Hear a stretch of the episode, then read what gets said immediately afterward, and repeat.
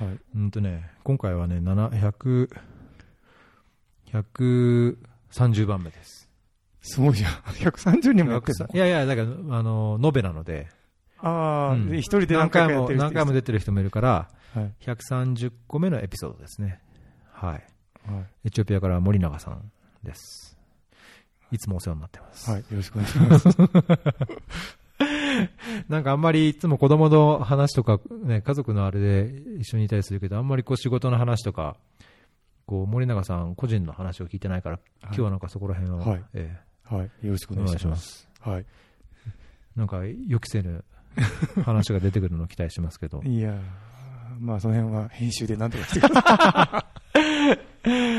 そうですね。今、あの、JICA のプロジェクトの専門家っていうんですかね。い。はい。えーえプロジェクト専門家でいいのか、長期専門家っていうのか？プロジェクト長期、うんうん長期専門。でうん、えっ、と、エチオピアにいらっしゃいますけども、はい。なんか簡単に自己紹介をじゃあお願いしましょうか。はい。えっ、とどんな案件でどんな風にしてますみたいな。そこからいきますか、うんエチオピアに、えー2017年から来てますが、今のプロジェクトは、えーまあ、簡単に言うと森林保全のプロジェクトで、まあえー目標は、えーサステナブルフォレストマネジメント、持続的な森林管理をベレテゲラ地域で、えー確立するという形なんですけど、特徴としては、まあ、森林コーヒー、まあ、エチオピアに特有なその森林に自生しているコーヒーを使って生計向上をして、それで、えー森林保全をしていこうというのが目標のプロジェクトで今2年ちょっと働いています。うん。なんか、なんかこれまでのこの経緯を聞くといいかなと思うんですけど、なんか専門家になるにもこう、まあ、JICA に関わるにしてもいろんな経緯があって、いろんな、こう、なんだろうな、バックグラウンドを持つ人がいると思うんですけど、僕なんか例えば NGO であのキャリア始めて、えーっと、そのつながりで NGO で仕事してたインドで領事館で1年ぐらい草の根の仕事させてもらって、ちょっと外務省、あれだな、なんかやっぱ国際協力仕事にしたいなと思ってたから、あのーやっぱ日本で国際協力って言えば JICA だろうと思って、で、JICA の12戦受けて、で、JICA の 12, 12戦受かったんで、まあそこから十何年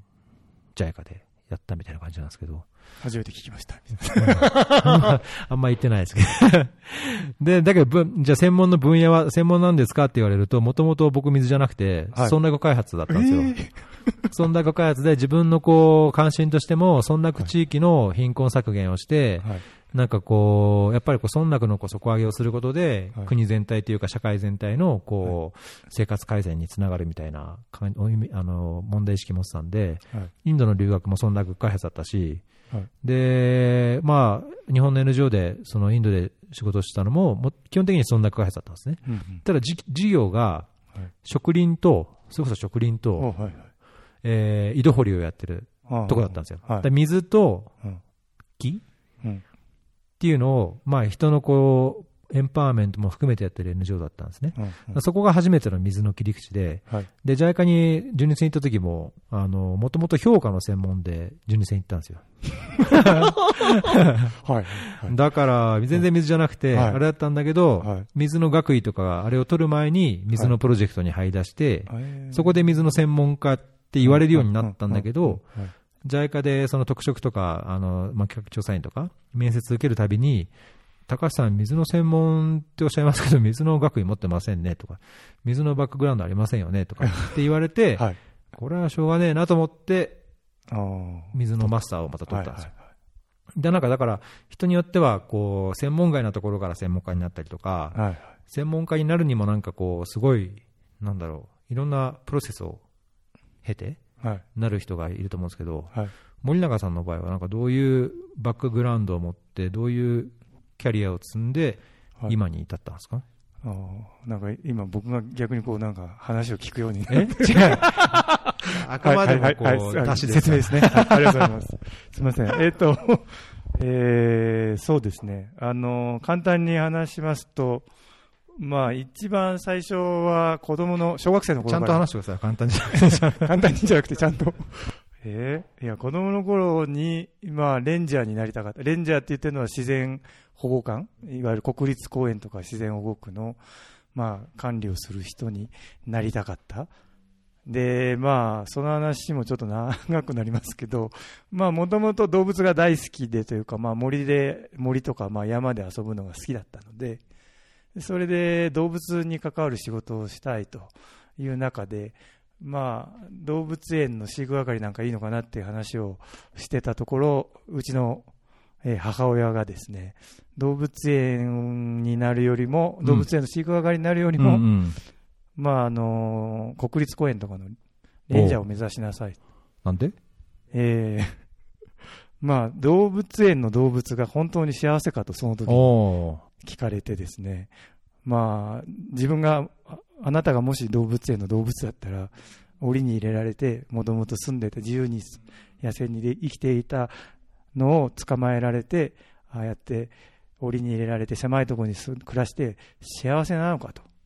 うん、そういう仕事がしたいのかと、ではなくて自然に野生に生きている野生の動物を守る仕事、自然保護官、レンジャーになりなさいっていうのがその時の教えです。え、それなん、なん、小学校のどれくらいですか？小学校どのくらい？覚えてないですけど、明確に覚えてるのは、中学生の時に将来の夢っていうビデオを作ったんですよ。そこでは確実にレンジャーと言ってますね。レンジャーになりたいと。それ6年生とかですか？いや、中学校。中学校？はい。2、3年。へえ、すごいですね。それをこの間同級会でうん。なんかみんなで見たっていう話になったんで、はい、僕もちょっともう一回チェックしたいな え、だけどそれは今の、あ、まあちょっとその先に進む前に、ちょっと話の、あの、さっきも話しましたけど、動物園の動物を保護するとか、動物園があるべきなのかどうかっていうのを。やってる方がいて、はいあの、フェアリーにもそうですね。出た方がいるので、はい。ぜひ。聞いてください。はい、ぜひ聞きます。ぜひ、もし機会があれば、話する機会も。いや、そうですよね。作りたいですねここコラボしたいですね。これも、はい。ぜひ聞きたいです。話を、いろいろと。えディープな。ー、だけど、それから今なんかその森林、えーえーと、森林保全って今おっしゃいましたっけ、はい。はい。そこにつながるにはなんかやっぱりそこからまた、紆余曲折があるんですか？うーんと、そうですね。その後、まあ、そのまま、やっぱり野生動物に関わるような仕事をしたいっていうんで、大学もまあ、えー卒論は、えー卒業論文は、あの、オオサンショウウオを広島の山の中で観察をして、へ論文を書きましたけど、すげえ。はい。でそれで、そのままレンジャーになりたい。か、えっ、と、その時にテレビでやっぱりこうね、あの、小学生の時に見せられたのが、アフリカのレンジャーだったんですけど、アフリカ人の。うん。うん。だから、まあ、単純に海外でレンジャーしたいなと思って協力隊を、大学を卒業して受けたところ、まあ、その生態調査っていう職種があって、それを受かるには、まあ、実務経験2年ないとダメだとえいうー、話になり、あれ、笹生さんも生態調査調査じゃなかった？そうです、そうです。笹生さんも2年やってたんですか？笹生さんや、いや、でも、あれかな、大学のそれを2年としたのかな。あいや、でも僕僕もやってましたけどね。でまあ、その調査が必要っていうことで、まあ、いそれでいろいろ NGO、NPO っていうんですかね、日本の NPO のそういう環境調査をするようなところのお手伝いに行っていたところ。まあ、環境コンサルタント、いわゆるその EIA、えー環境影響評価とかをするような民間の会社ですかね、その当時は、えっと、東関東自動車道とか作っている時の、まあ、その作る前の環境調査、動物が専門でしたけど、当時は、まあ、大鷹とか鳥がメインで指標になってやっていたので、そういう調査をする会社に入って3年ぐらい経験を積んだ後晴れてブルガリアに協力隊で。協力隊で生態調査の仕事でスレバルナ自然保護区という自然え世界自然遺産でラムサール条約に登登録されているラム、サル条約。はい湿地帯ってことですか、じゃあ？えー湿地帯ドナウ川の要は氾濫源っていうんですかねんもともとドナウ川の氾濫源だった湖。にまあ、その IUCN が指定している気象列島に入っている希少な数が減っているペリカンが繁殖しに来ているっていうことで、多分メインの理由で、えー世界自然遺産になっていたところだと思うんですけど、そこが、まあ、活動地域で、そこで、えっ、と、なんですかね、これどんどん長くなっていくけど大丈夫ですか、うん、大丈夫です。もう、必要なら切りますから。そこで、えっ、と、まあ、もともとの要請自体は、そうですね、その生態調査、自分が持っている技術を現場の、えー自然公園の管理事務所の職員に技術移転するっていうのが要請内容でしたけど、おうおうけど、はい。けど、まあ、あの協力隊でよくある、言ったらそうではなかった。何しに来たの？みたいな。いや、そうでもなかみんなあの3代目だったので、それなりにまあみんな日本人には慣れていましたけど、いかんせん、そのレンジャーと言われている僕の憧れのレンジャー、3人、4人ぐらいいましたけど、みんな迷彩服着て、ピストル持っていましたけど、みんな村のおじさんで、えっと、特に自然環境について詳しいわけでも、あまあまあ、それなりに村に住んでるから詳しいですけど、まあ経験っていうかあれはあるけども専,、門で、まあ、別に知識を持ってるわけでもなく、うん、で毎日見回りに行くわけでもなく、まあ、いまあ簡単に言うと事務所で毎日新聞を見てラジオを聞いてひまわりの種を食べながら 日々過ごしていたおじさんたちがいましたね。えそれで、なんか僕の考える生態調査っていうか、知ってる生態調査って、牛のこう肛門に、こそそその生態じゃないですね。だから自然の生自然の生あーそういう、えその自然の生態っていうのはどういうことをするんですか？観察をして、ほうそうですね、そのいろん要はだから、えっと、動物層とか植物層とか、そういうものを調査するベースデータというか、あはいはいはいはいデータを取って、それからそのデータの蓄積によって、変化が起きたときに、何が起こっているのかを知るというか。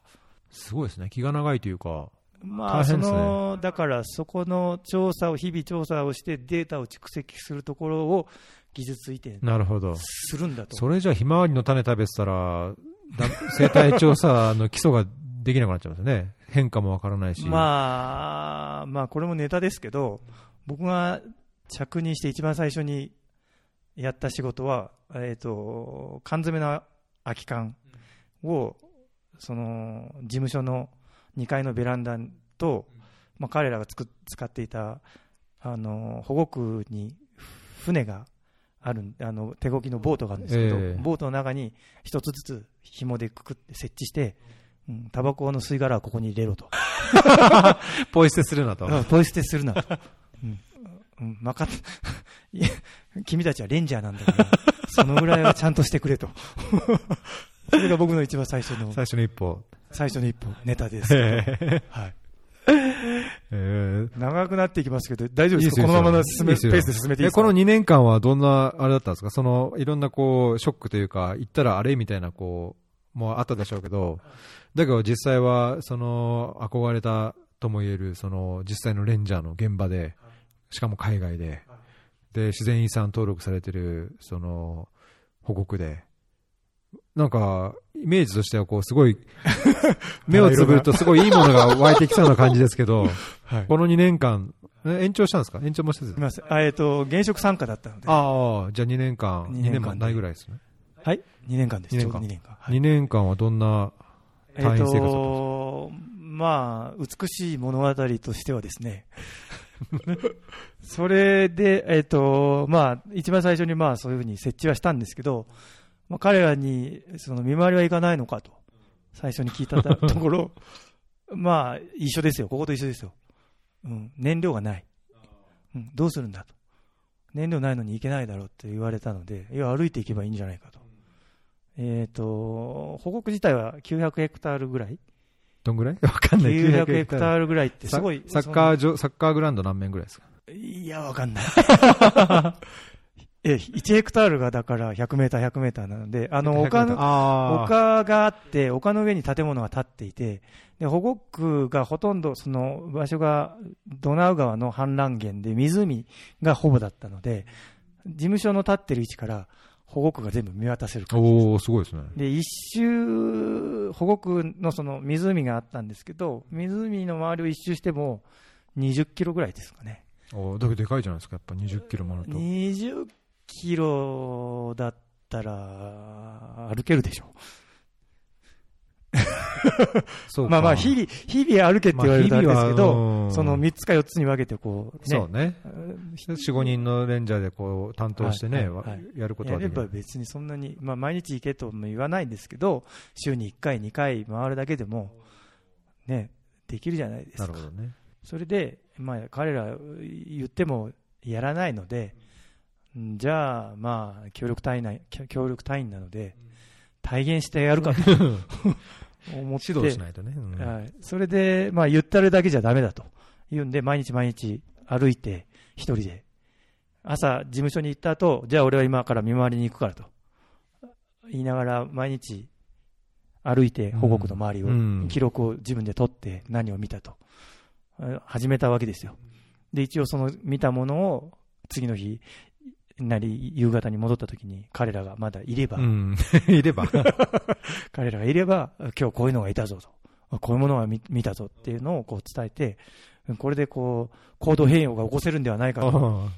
うん背中で見せてね。そうそうそうはいやっていたところ、まあ、そっちはあまりきょうこう成果が出なかったんですけど、保護区を歩いていると、毎日同じおじさんに会って、そのおじさんも、なんか、毎日歩いてて、え記録を取ってて、えー、ただの散歩とかじゃなくて？うんうんで、そういう趣味が持ってる方だったんですその人が結局、まあ、環境省ではなく、国立科学アカデミーみたいな、こう、あのー国立の機関、研究機関に雇われてる村のおじさんでそのうんおじさんが毎日一応行って、1ヶ月分記録をノートに取った後、あの、いわゆるガチャガチャガチャガチャガチャってタイプ、タイプガシャンガシャンあ、ガシャンって出うんるやつ、昔のね。じーっとあれでこう毎日打って、へえ。それを1ヶ月分、1ヶ月分データを首都のソフィアに郵送してたんです。へえ。すごいでそのおじさんに毎日会っていろいろ話をして、えー、まあ、なんか彼曰く、ジャッカルがいるから、一人で歩くと危ないから、うん、おじさんは一人で歩いてたんです 危ないから一緒に歩こうと言われて、そこから二人で毎日歩いて記録を取って、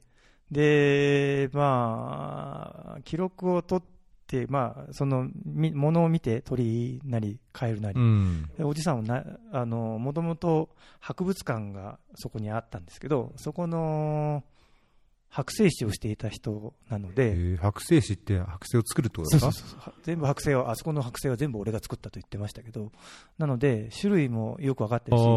携帯もよく分かってるし、うん。うん非常に詳しかったので、うん。うん。で、まあ、その技術的に何か教えるっていうことが僕にはあるのかなと思っていたところ、まあ、タイプライターじゃないだろうと、今の時代。そうね。せめてワープロみたいな。うん、エクセルじゃないかという話になって、そして、うまあ、おじさんの家に行くと、孫がいつもパソコンでゲームをやってて、マインスイーパーとかやってたんですか？何やってたんだろう、なんかゲームやってたんですよ、とか。うんデスクトップのパソコンで、小学校1年生ぐらいの孫が。それで、彼に、とりあえずまず孫とあのゲームで遊べとうん。言って、まずゲーパソコンに慣れさせて、その後、エクセルを教えへて、え。日付をここに入れて、まあ、何見たとか、種類をここに入れてってこう、全部打ち込めた。これをすることによって、多分首都の研究者もかなり助かると思うと。パチパチパチ言うよね。う うんはい、いう話をして、はい、彼には技術点をきちんと成功しました。じゃあ、ちゃんと協力隊の成果を出してきたってことですね。いやー、はい、はい。いやいや、まだこれ続きがちゃんとあるんですよ。えー成功、成功？いや、えっ、と、それとともに、まあ、そこはそこで一つ、彼は今もでも、あの、たまに、連絡してるはい、はい、メールが来るんですよ。ええ。保護区を見もうだいぶおじいちゃんじゃないですか、だけど。えーっと、77歳です。父親と同じ年ですね。ええっ、と、宝具見に行った時に写真、カメラで写真撮って、それを、あの、歴代の協力隊員にへメーえルで。送ってきますね。今メールが使えますから。すごい。昔は、ただのタイプライターが、エクセルからメールまで、今頃じゃあ、まあ、Facebook とか Twitter とかやってるかもしれないですね。今日、今年、今年行った時はスカイプ使ってあ、スカイプですか、はい。孫と喋る。あじゃあ、これにも出てもらいますね。出れますね。ねえスカイプできれば。英語使い、ねあ英語喋れませんけど。えー。それで、あもう一つ、成果かわかんないですけど、うん。まあ、保護区を一緒に歩いてるだけじゃなくて、彼もやっぱりそのここを残したいと、でどうしたらいいかって聞かれて、でまあ、世界遺産になっているので、うん。あの国会、えーブルガリアのリゾート国会にあって、まあ、当時まだ安かったので、ヨーロッパとかドイツ、あとロシアとか、まあ、いっぱい観光客来てえーたんですよ夏には。うんで、そこの中で、えっ、と、バスで、えーバスの一日ツアーみたいなので、うん。世界遺産巡りというので、まあ、地域に、まあ、文化遺産、世界文化遺産とか、自然遺産もいくつかあったので、そこを巡るようなルートで、あの、夏のピーク時には、バスが毎日何台も何台も、その村に来て、えー。うん。なんか、博物館から、保護区のペリカンとかを見て、帰っていっていたんですよ。でもまあ村にはほとんどお金が落ちてなくて、ただ通り過ぎて行ってた行っていただけなので、いや、あれを捕まえたら、ものすごいお金が出るぞと。で、まあ、多分その鳥が好きな人にとっても非常にいいとこだしなる、ほどね。うん、なので、まあ、そういう個人のお客さんを捕まえて、まあ、ブルブルガリアってもともとプライベートルームっていう形でその民泊みたいなものが普通に普及してて、他の都市でも。でだからちょっとその村の人の家の一室を少しきれいにして、うんまあ、伝統的なのを残していいよと、で料理も自分たちが食べているのを少しきれいにして出してあげたら、うん。すごいお金を払うぞ、彼らはと。で、止めてあげて、次の日一緒に保護区を一緒に歩いて、説明、でそんだけ説明されればね。ちょっとちょっと鳥のガイドブックみたいなもので、こうこうだとか、少し話をしてあげたら、それでまたお金払うぞという話をしたところ、おじゃあ、興味のあるやつを集めると言って、6農家ぐらい、えあの興味あるっていう話がああって、でただまあ、なんだろう、その当時やっぱり、お金になることって、なんですかね、もともと共産権の人人というか、まあ、流れじゃないですけど、行政のお金も、行政の上の方の人と、あとマフィア と言われる、ああいう、そういう人たちが、まあ、牛耳ってたというか、まあ、お金になるというと、そういう人たちが来て、こう、ポンと、なんかホテル建てああ、なたりとか、るほどね。いうことが普通に。に起こっていたので、それじゃあまずいでしょっていう話をして、じゃあもっといろんな人を入れましょうって言って、なんか協議会を作ろうと言って、村の人と、あと、えっ、と、村長と、えーいや、えー博物館と、えー僕が入ってた環境省の出先機関の事務所と協力隊員でやりましょうと言ったんですけど、けど、まあ結局、まあ、なんですかね、人間関係の問題で、うん。あいつと同じテーブルにはつかないみたいなことが、えー、とその僕と一緒に働いてた村のおじさんが断固として、はい、言ったがために、時間だけが経って、僕は2年で帰ってきましたけど、はい、ただまあああ、結局その協議会は作れず、でちゃんとした形でこうルールを作ってやっていかないといろんな人が入ってくるっていう話もしたんですけど、まあ、そこまでも結局いかなかったですけど、まあ、村でそのやる気のあった人たち何人かは、それでも始めたみたいですけどね、えー、あ、そうなんだ。はい、民泊、いいですね。もう全然終わんないですよ、これ。まあ、じゃあ行きましょう、先に。すいません、ねえーいやいや、それ、そんな協力隊を終えて、その後どうしたんですか？その JICA の専門家になるまでに。その後帰って現職参加だったので、うん。えー、と元の会社に戻って環境コンサルを2年続けて。続けたらところ、まあ、そこの会社の社長から森永君はレンジャーになりたいんだろうという話をまあ、ずっとしてきたので、会社に入るときも僕はレンジャーになりたいんですけど、協力隊に受からなくて、理由がまあ技術的になれなかったので、経験を積むために。経験を積むために会社に入りたいですということをおすごいまっすまっすぐですね。公言したので、お社長もそこは分かっって。いてでそこでまあその年から環境省、日本のがアクティブレンジャーという制度を始めて、えー、なんすか、アクティブレンジャーって。アクティブじゃないレンジャーもなんかあるんですか、これ。ね、アクティブレンジャーって、あのー要は正規じゃない非常勤ああ、なるほど。で、結局環境省ってやっぱり時代とともに仕事が増えていってるけど、まあ、ご時世的に、ね、行政のその人は増やせないと。うん、増やせないっていう話で、それでまあ最終的に彼らが考えたのが、多分その非常勤のレンジャーっていうものだとそれで彼らの仕事は、まあ、あのやっぱりどうしても書類仕事が多くなって、レンジャーという人、環境省のレンジャーという人たちってなかなか外に行けないので、やっぱりその地域住民の人にも、レンジャー見たことないっていうような話も結構あったようで、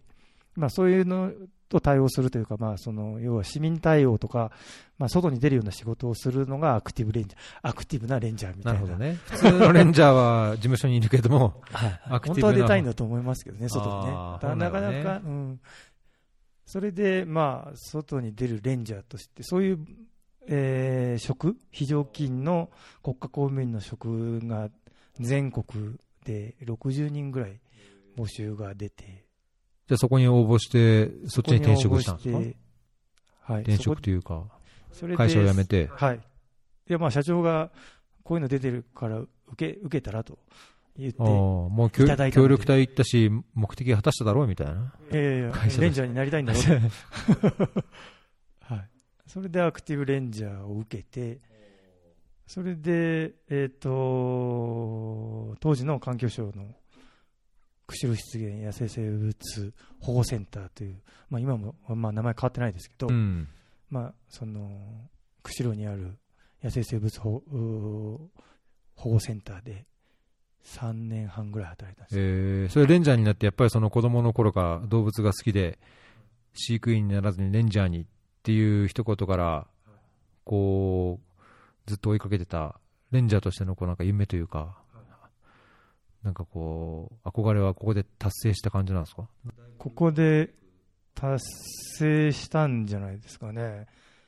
まあその協力隊で海外でレンジャー的な仕事をして、まあ日本で環境省の非常勤といえアクティブレンジャーをして、この時もまあ野生生物科に入って、あの日本の希少野生生物の保護増殖活動に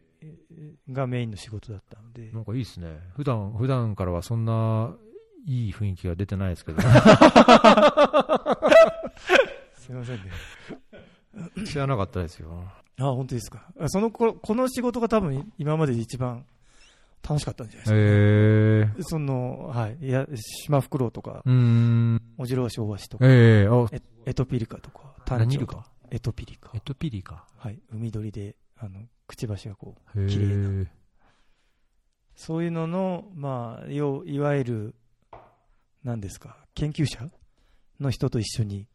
調査に行ったりとかしてましたね。それが仕事でしたね。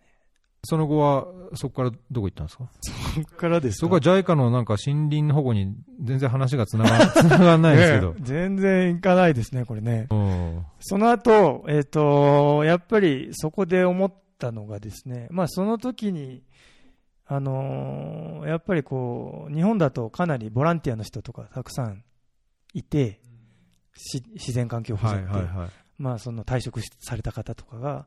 で、まあに若者もかなりこう、やりたいというような、まあぼうん僕も若者でしたけど、その 環境の仕事をしたいっていうような需要、需要というか、まあその人材じゃないですけど、人はいっぱいいましたと。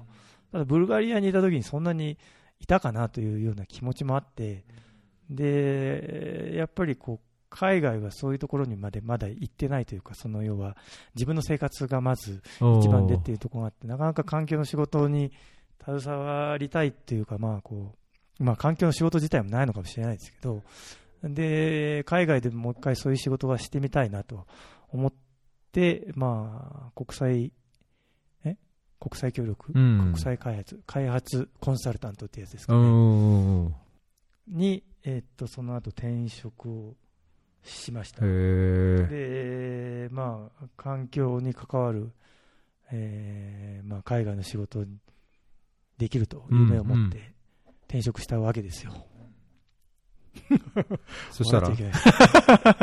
な、な、どうしたんですか。なからなかそこはね、うんうまくいかなず、仕事が取れないってことですか仕事が、まずそうですね、コンサルになると、やっぱり自分でプロポーザルを書いて仕事を取らないといけないんですけど、なかなか仕事が取れず、まあ、国内支援と言われる、なえー会社の内での他の人の書類作りとか、まあ、あとは国内業務の手伝いとかしている中で、まああのージックス。ああ、ジクス。はい、の方で、えっ、と、その時多分、あれですよ、補正予算でかなりお金がついて、民主党の時ですかね、あの、はいはいはいはい。はい、で、太陽光パネルをたくさん、えー支援するっていうようなのが、ドカンと出て、人が足りませんという話で、えっ、と、ジックスの方に太陽光パネルの支援の、えー活動というか、まあ、業務で1年半ほど出向というような形ですかね。おあ、そうなんですね。はい、出向とは言わないのかもしれないですけどねえ、出向じゃないですか、だけど。民間企業からい。や、民間からも行くじゃないですか。まあそうか。うん。そうですね。はい。で、まあ、えっ、と、いわゆる調達代理業務という形で太陽光パネル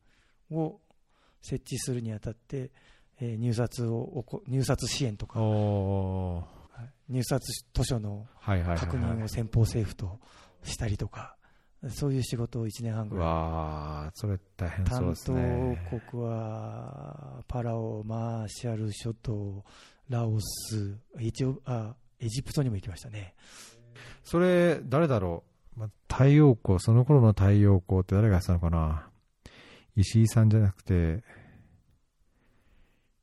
八木沼さんとか。あ八木八木沼さんとかいました？八木沼さんがボスですよ。おー、やっぱり。はい、はい、はい。八木沼さんボスですよ。八木沼さんと僕も、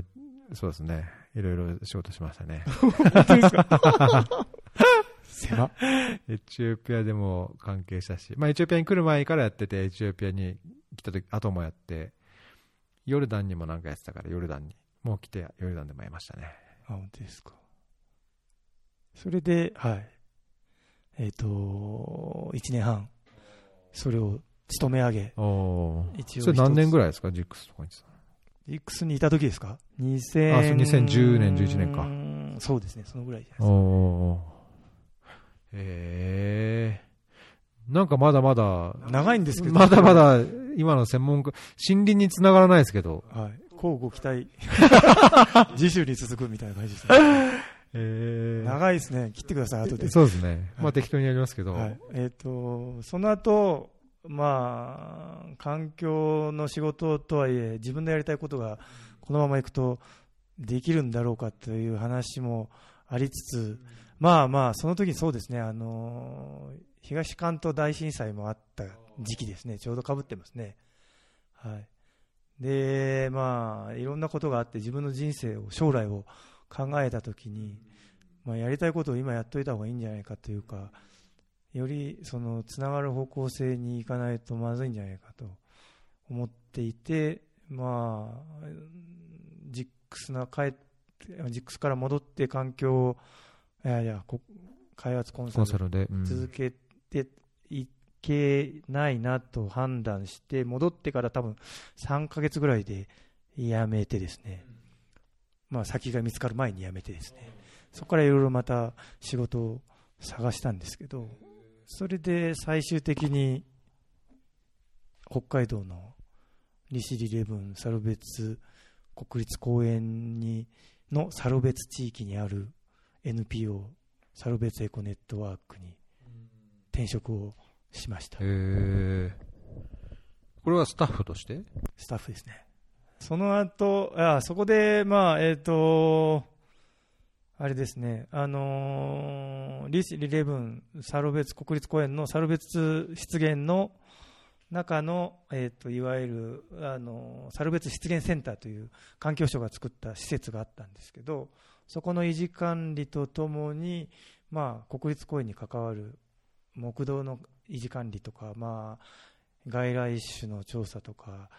えーそれから鹿の調査、エゾシカの調査というような調査業務とか、まあ、そういうものを担当して3年ぐらい働きましたと。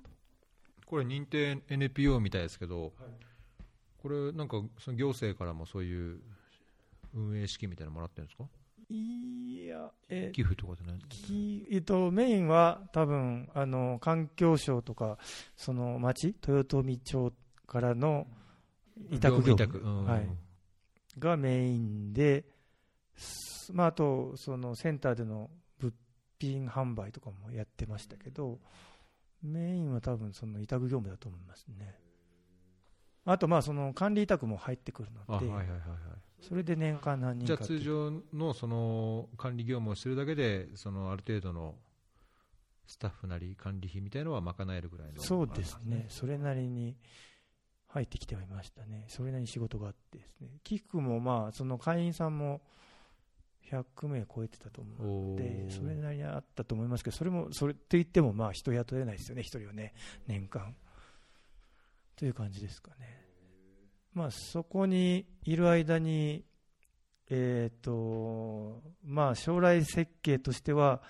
そういうふうに日本の日本なりどっかで、えーフィールド、自分のフィールドを持ってずっと長く活動を続けていく中で得た経験をもとに、それをまあ海外の仕事に生かそうと。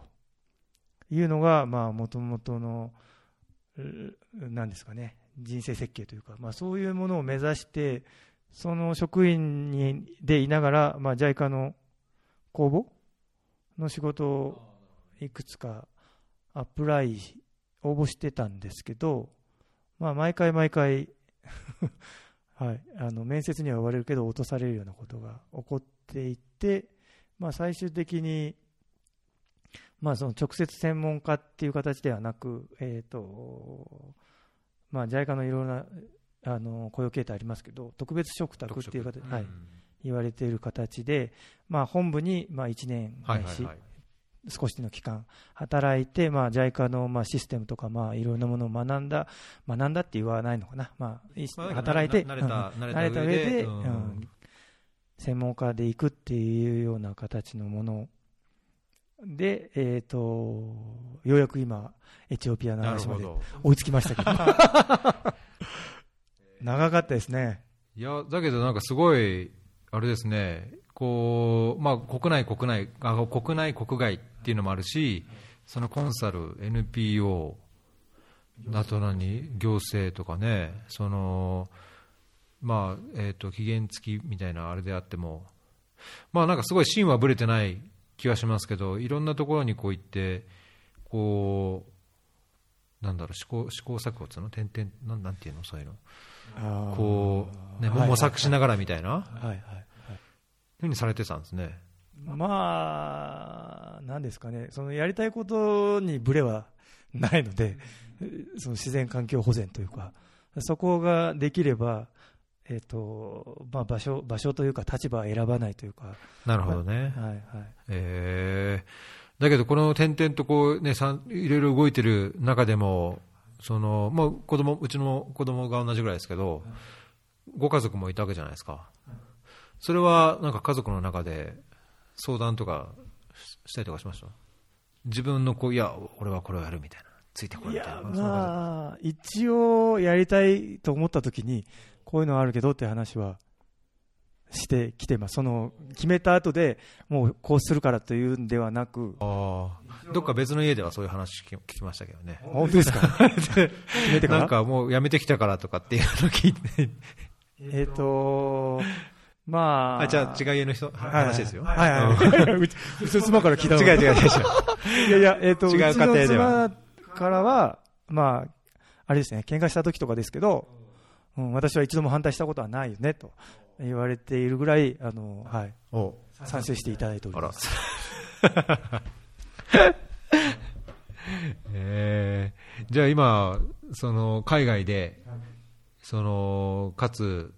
森林で、だけどなんか動物じゃない、まあももともと動物ですけど、まあ、森林、いや、結局ですね、あのー野生動物も自然環境も、まあ、森林は野生あ森林も自然環境の一部じゃないですか、野生動物もまあ一部というか、まあはい、で自然環境保全の仕事の話をしていいんですかね、うん。ここで。えっと、自然環境保全の仕事って、やっぱりね、学生の頃の夢というのは、なんか研究者に近いような、野生動物について学びたいと。あ学びたいというか、もっとこう、それを仕事にしてこうやっていきたいというか、そういうのがありましたけど、それってやっぱりなかなかお金にもならないし、それを一生懸命調べることって直接的には、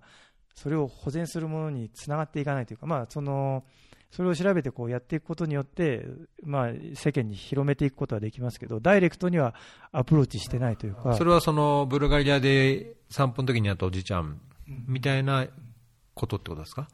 その貢献はできるだろうけど、そのさ見て、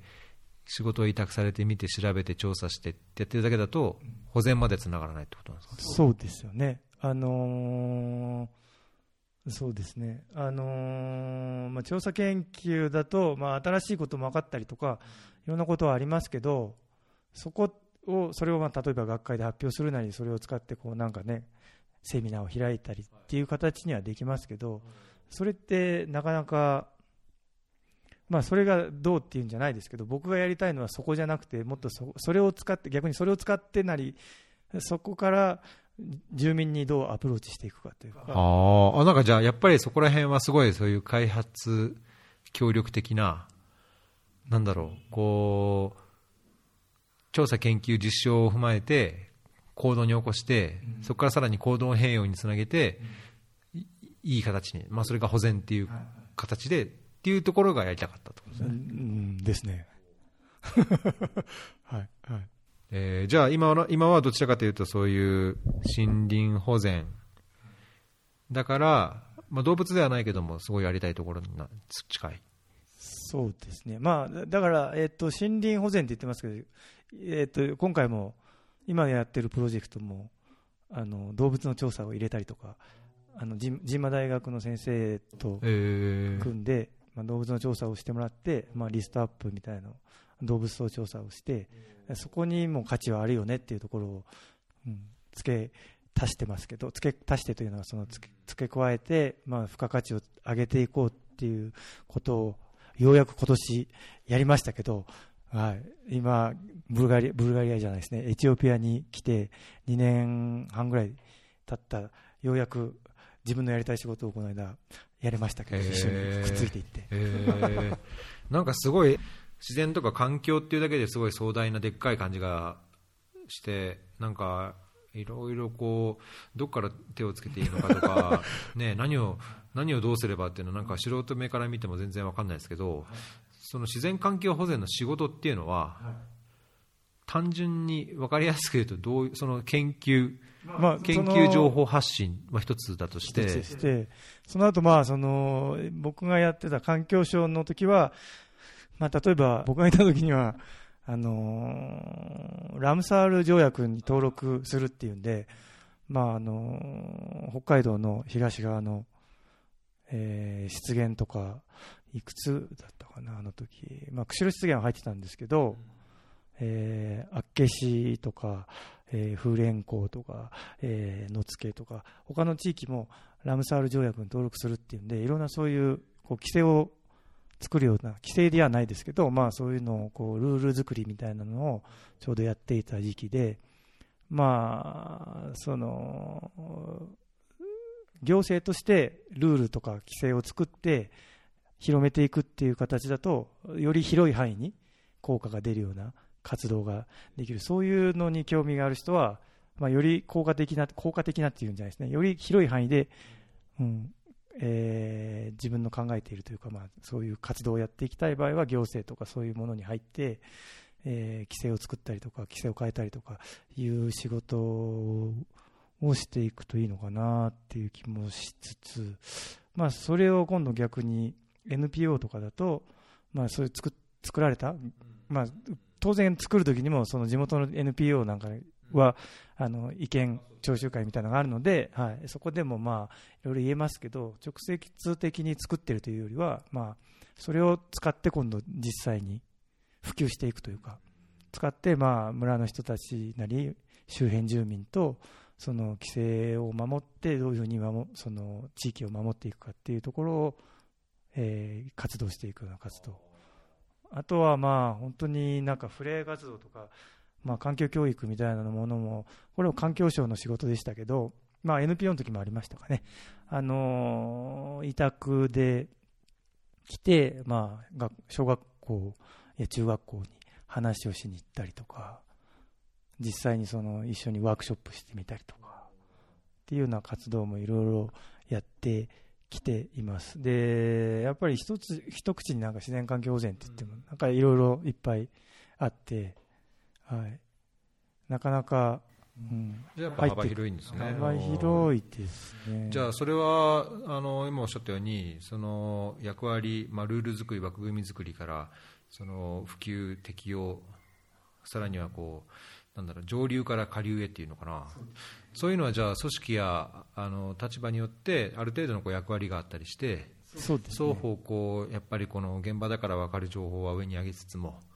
上の規制を下がちゃんと適用してみたいな、その組織やこうレベルを超えて、全体で自然環境保全っていうのをなんか、いろんな多くのステークホルダーが関わってやっていくみたいなところなんですね。そうでその中で、じゃあ森永さんはむしろその現場に近いというか、普及とか、まあ、そのステークホルダーと顔を合わせてなんかやり合うよ方が、自分はやりたいっていうことそうですね。そこが一番多分ややりたいところだったんだろうなと今ここに来て思っております。それじゃあ、あれですか、それでそういう現場に近いところって言っても、その今みたいに国際協力みたいな文脈で、現地の農民なり、コミュニティなりとやるっていうのと、日本で、まあ、小中学生にその環境保全のいろいろを伝えるとか、地域住民にそういうのを発信したり伝えていくとか、巻き込んでいくとかいうのを比べると、どっちかというと海外の方がいい。いやそこまででもない。そこはですね、僕の中でですよね。僕の記事の中でってことですよね。僕の中ではそんなに大きな差はないというか、まあ、どちらでもそんなに大きな、うん、どちらでもいいですっていうのはおかしいですけど、機会があれば、そういうはいはいもちろん国際協力でそういう仕事で、はい。あのできるってんであれば、それはそれでいいし、もちろん国内でそういう機会があって、自分の役割があるんであれば、それはそれでいいみたいな、どちらでもいいただ、そうですね。はい。それで、まあ、あれ、あのーさっきもちょっと話をしましたけど、海外でもう一回、もう一回というか、その、環境、あ開発コンサルになったときは、やっぱり日本はそれなりにそういう人材というか、まあ、うん、やりたい人もいるし、まあ、あのうん、関わってる人たちもいて、はい。っていうところで、海外にはそういうのはあんまりいなかったというか、まあ、そのブルガリアにいたときは、うん、あんまりそういう人たちがいなかったので、うん、そこを目指したのはありましたけど、今で言うと、そこに大きな差はそんなに。ただまあ、やっぱりアプローチとかかなり違うし、考えてる、まあその要は文化の違いだったりとかもあるので、そういう意味では、まあ、一日本人としては、あの海外に来てやるのは、まあ、アドバンテージはあるというか、まあ、経験があるので、うん、その、はい。売れる部分ではないかと。よく。まあ、だけど、売れる分があるからがあるからがゆえにというかね、経験や知識があるがゆえに、その現場で現実と直面したときに、わかんない、その環境と水のあれとはまた違うかもしれないけど、一般的にはこうなんだよ、これがいいとされてるんだよ、こうするとこうなるでしょうみたいな、まあ、普通にこう日本人で言えば話せば分かるようなことが、現場では通じなかったり、現場は現場の理屈があったり、エチオピアは、ね、そういう特に農村とか地方とか行けばあるでしょうけど、そういう中での葛藤とか、なんかこう、まあ、それが楽しいと思ってる限りはいいかもしれないけど、葛藤とか悩みみたいなのないですか？いや、それは、いや、今おっしゃってましたけど、楽しみというか、おお、そう来るかと。っていうのはありますよね。ね。いやいや、そう、あ、そうなんだみたいな、いうところはありますよ。確かに、その、で、いや、そうはならんだろうと思いながら、じゃあ次、こっちから行ってみるかみたいな、うん、ですかね。なるほど。はい。逆に僕的にはほら、あの、経験値が上がりましたみたいな。あ、そういう反応ですかと。えー、そういう、そういう時にはなんかそういう、なんだろう、こう、こういう、こういうふうにアプローチしてみようとか、じゃあ押してだめだろう、弾いてみようとか、なんかそういうふうに取り込んでいく感じなんですか？そう、基本、そのか、すべてがそうですかね、人に対して。話をしてても。はい、それは僕と結構違う感じしますね。僕はなんかどっちかっていうと、なんだろう、はハートに熱意っていうか、ハートというか、正論を振りかざす本なんですよね。あこれ、また話飛びますけど あの、大学生の時に、あの、プールでバイトしてたんですよ。ああ、監視員？いやいや、コーチ、コーチ。プール？水泳、水泳のコーチ。あ、コーチしたの？あれ？水泳やってたんですか？小学校の時。はい。水泳のコーチしてたんですよ。レンジャーになるためには水泳だと。いや、まあ、泳げないとね、川でね。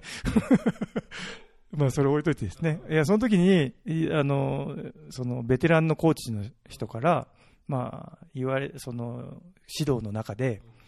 その、やっぱり、指導マニュアルじゃないですけど、あるわけですよ。こう、こういうふうに教えましょうとか。で、その時、こう、3歳児から夜の大人まで全部通して、こう、ずっと、どんどんどんどん年齢、時間経つにつれて年齢が上がっていって教えてたんですけど、その中で、言われたのが、こういうことを指導しようとしたときに、お前はどうするって言われて、こうって言ったら、この人がそれをもしできなかったらどうするんだみたいな話をこうやり取りしている中で、うん、例えばだけど、牛乳を飲めない人に、牛乳飲んだら背が伸びるぞと、いくら訴えたところで、無理だろうと。その時には、牛乳じゃない他のものでこう補うとか、するしかないんじゃないかと、なるほど、ね、そう指導方法としてね、そう正論をまさに正論を振りかざして、これは正しいんだからこうやれと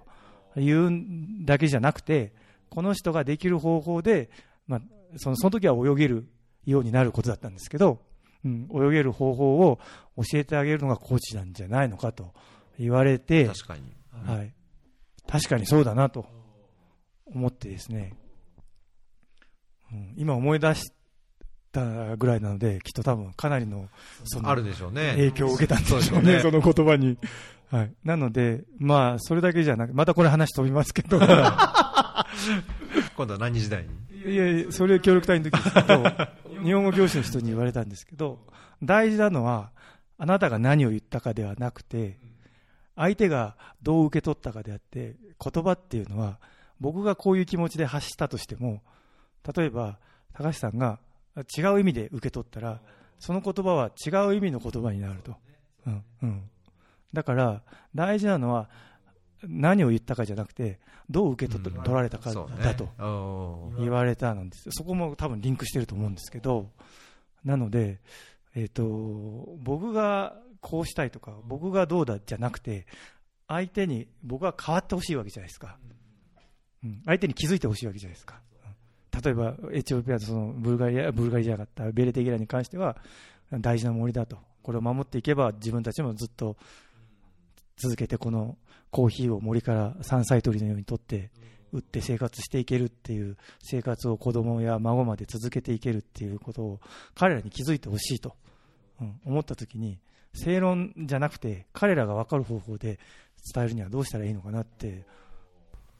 だからそれはそうやってやればそうってなるんだよっていうのを伝える。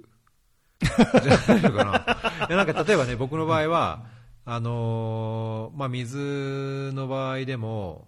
なんかこう、なんだろうな、小手先の議論というかいろんな技術論とか、なんか、まあ、政治的な話も含められるしいろんなやっぱ話にそれる時があるけどもやっぱ水に関わる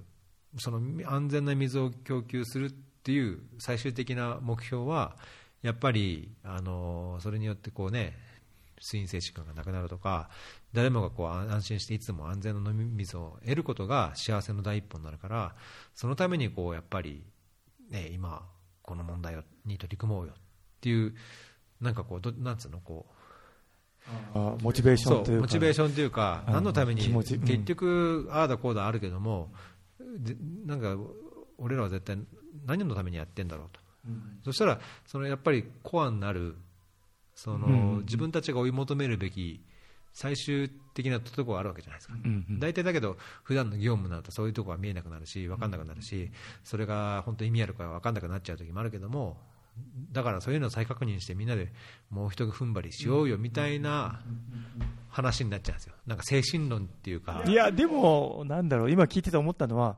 水ってほらベーシックヒューマンニーズじゃないですけどなくないと生きていけないっていうのはみんな分かってるじゃないですか。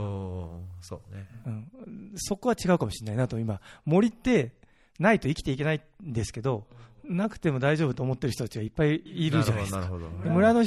特にこれはあのー、キーポイントですけど自然環境保全ってその地域に住んでる人ってそこの大切さって分かんないんですよ。生まれた時からそこにあるので、にそれはもう、えっと、世界中どこでもそうですけど、あのー、分かる方法はそこから一回出て、違うところに住むと、そこで比較ができるので、ああれはすごい大事だったっていうのは分かるかもしれないですけど、そこにす生まれて住んでってずっと来てる人って、日本でもそうですけど、うん、昔からそこにあるものなんですよ、自然って、日本にあの日本語で言う自然にあるもの、ね、自然なんですよ、あってしかるべきものなので、あの気づかない価値を、そこの価値は気づけなくて、ただ、だからこそ彼らは守れるし、彼らは壊せるし、そばに住んでるから。で、やっぱり一番多いのは近くに住んでてあるもんだからずっと前から取ってますと。うん例えば冬にそのブルガリアのとこもそうですけど冬になって薪が足りなくなりました、多くに行ってきて、薪にしますと、昔からやってます、何がだめですか、うん、いや、そうだよねと、うん、話ですし、だから昔からあるもんだから、うん、変わってはきてるんですよ、環境としては。でそこを気づいているおじさんが、だから昔はこう、ね、魚もいっぱい取れたし、泳いでね、あれだったし、今はどうなってる、これはと、うん、そのおじさんはそういう気持ちで守りたいからやってましたと、そこを気づける人はいいですけど、うん、普通の人は前からあって、そうかそうか、うん、えででなんか絨毯洗いに行くとか、湖に、そういうことを普通にしてて、昔からやってて何がだめなのと。いう話をしているので、ね、それは確かに伝える言葉、まあ、伝えることを、まあ、伝えるべきことを伝えるためにその言葉や何かを選んでちゃんとそれが届くように工夫をしないと、まあ、考えだったりこう、まあ、知識や経験とか意識も違う人それぞれを扱うときには工夫をしてやっていかないと。大変だと、はい、うん難しいですね。僕はほらやっぱりいろんなとこを見てるし外から来てるから部外者として大事だよって分かりますけど、向こうに住んでる人からしたら、そんなことは知ってると。前から俺はここに住んで使ってんだと。うん。だから大事なのは分かると。うん。言うけど、それ以上に、いや、ここはすごいいいとこだよって、その、例えば今やってるとこでも、ね、アラビカ種の原種、コーヒーのアラビカ種の原種が生えている、自生している森なんだよと。うん、いうところまではやっぱり彼らは知らないので、そのも彼らが生活する中で木を切ってきたりとかコーヒー取って飲んだりとかそういう意味で大事だっていうのは分かるけど。なるほど。それ難しいですね。それは難しいですよね。まあそれだけ子供の頃からねお母さんの一言から レンジャーに行ってそのそれこそ協力隊で行くために普通に会社に働いて経験を積んでとすごいこうなんだろう小さい頃からの思いをなんか大切にというかなんつうの熱く抱えている感じですけど森永さんのその自然環境保全、まあ、動物とかも含めてなんでしょうけどそれへのかける思いっていうのはなんかどういうどういうものなんですか？どういう言葉にするとどういう思いがあるんですか？まあ、重い、重いというか、まあ、その考え方というか、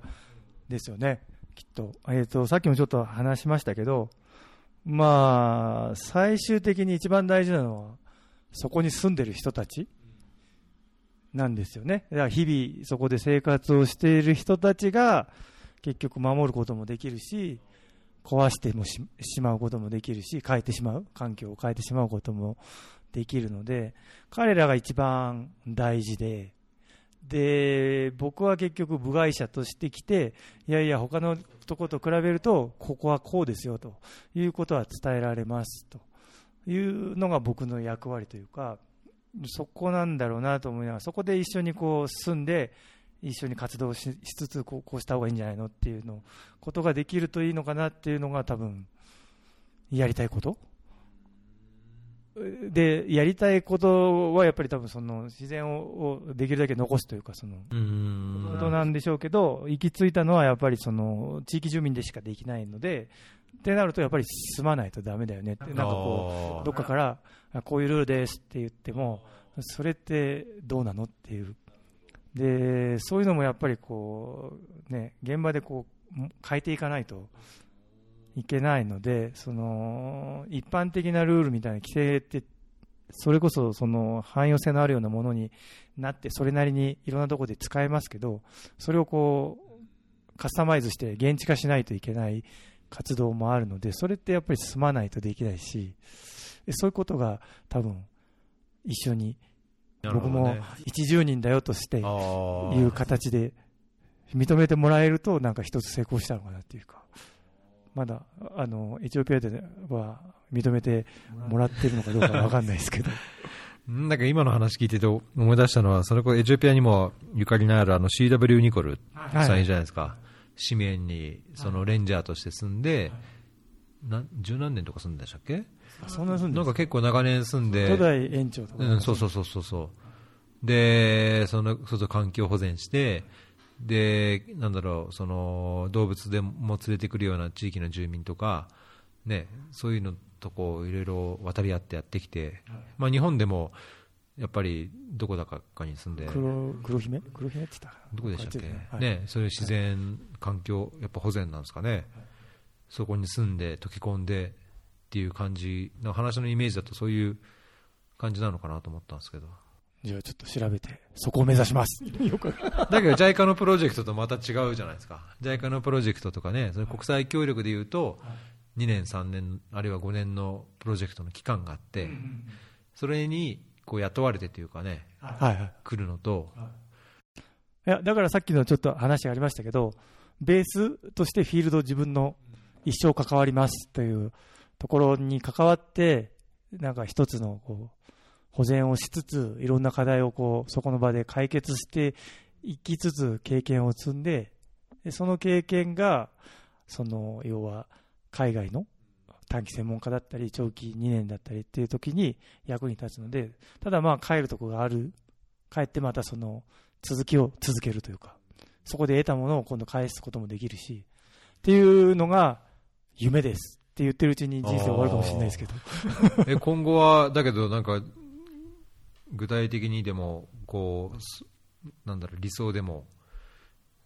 なんかあるんですか？例えば日本のそのさっきのその釧路とか、はい、あの北海道の方に拠点を置いてそこでの活動をしつつもちろん知識と経験を生かしてたまにそういう国際協力の現場に出ていきたいなのかあるいはこういう JICA の仕事みたいにあの、まあ、JICA に限らずねその環境省なり、あるいはあの UN エンバイラメントとかなんかありますよね、ああいう環境系の何かで、点々としてでも、